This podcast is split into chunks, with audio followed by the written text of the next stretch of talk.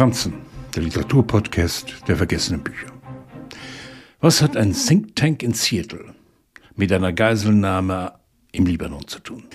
Während in den USA an einer virtuellen Welt gearbeitet wird, kehrt Taimur Martin, der Sohn einer iranischen Mutter und eines US-Soldaten, nach einer Zigarettenpause nicht in seinen Alltag zurück. Er wird von einer fundamentalistischen Splittergruppe entführt.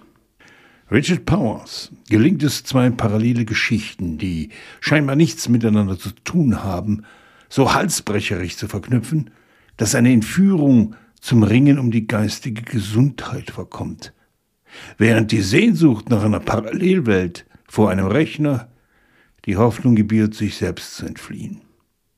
Der Roman spielt in den 1980ern und endet im Golfkrieg 1991, weit vor unserer Zeit. Die künstliche Welt der Fantasie inmitten der errechneten Täuschung gegen die blanke Angst, nie wieder das Tageslicht zu sehen. Hier die Programmiererin Edi, die mit dem Computer Kunst schaffen will, da Tamir, der zur falschen Zeit am falschen Ort war. Schattenflucht handelt in der Übersetzung von Manfred Ayer und Gabriele Kampf-Ayer vom Verlust, dem alltäglichen Scheitern der Sehnsucht nach Freiheit, dem virtuellen Schwanken zwischen Pixeln.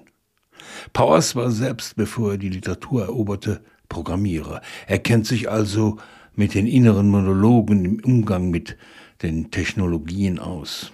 Wie gefährlich es ist, wenn wir unsere inneren Welten abschaffen und unsere Fantasie dem Netz überlassen.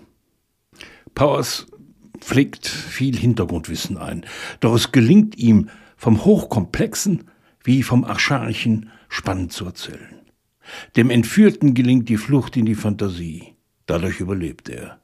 Er lässt uns Leser mit der Gewissheit zurück, dass wir, solange wir über eine analoge Welt verfügen, die wir ohne Strom hervorzaubern können, noch nicht verloren sind.